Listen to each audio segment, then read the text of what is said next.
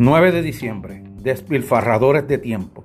Aunque todos los talentos que en algún momento han brillado están de acuerdo en este solo punto.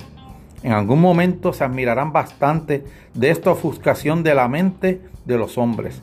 No consiente que nada invada su finca.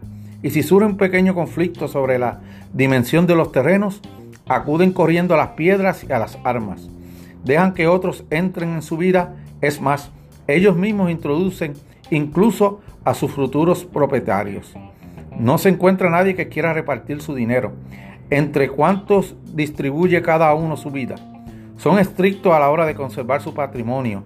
En cuanto hay ocasión de malgastar el tiempo, pródigos por demás con lo único en lo que la avaricia le resulta honorable. Séneca.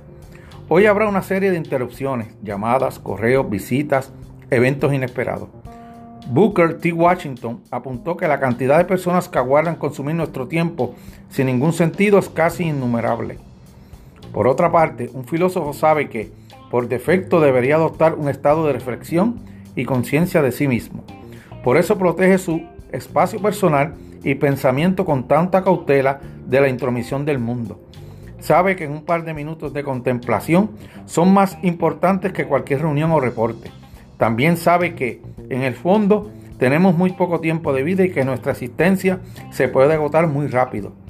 Séneca nos recuerda que si bien somos eficaces al proteger nuestra propiedad física, en cambio somos demasiado laxos a la hora de imponer fronteras mentales. La propiedad se puede recuperar, abunda, hay territorio que el hombre no ha tocado. ¿Qué hay del tiempo? El tiempo es nuestro activo más irreemplazable, no podemos comprar más. Solo podemos proponernos desperdiciarlo mínimamente.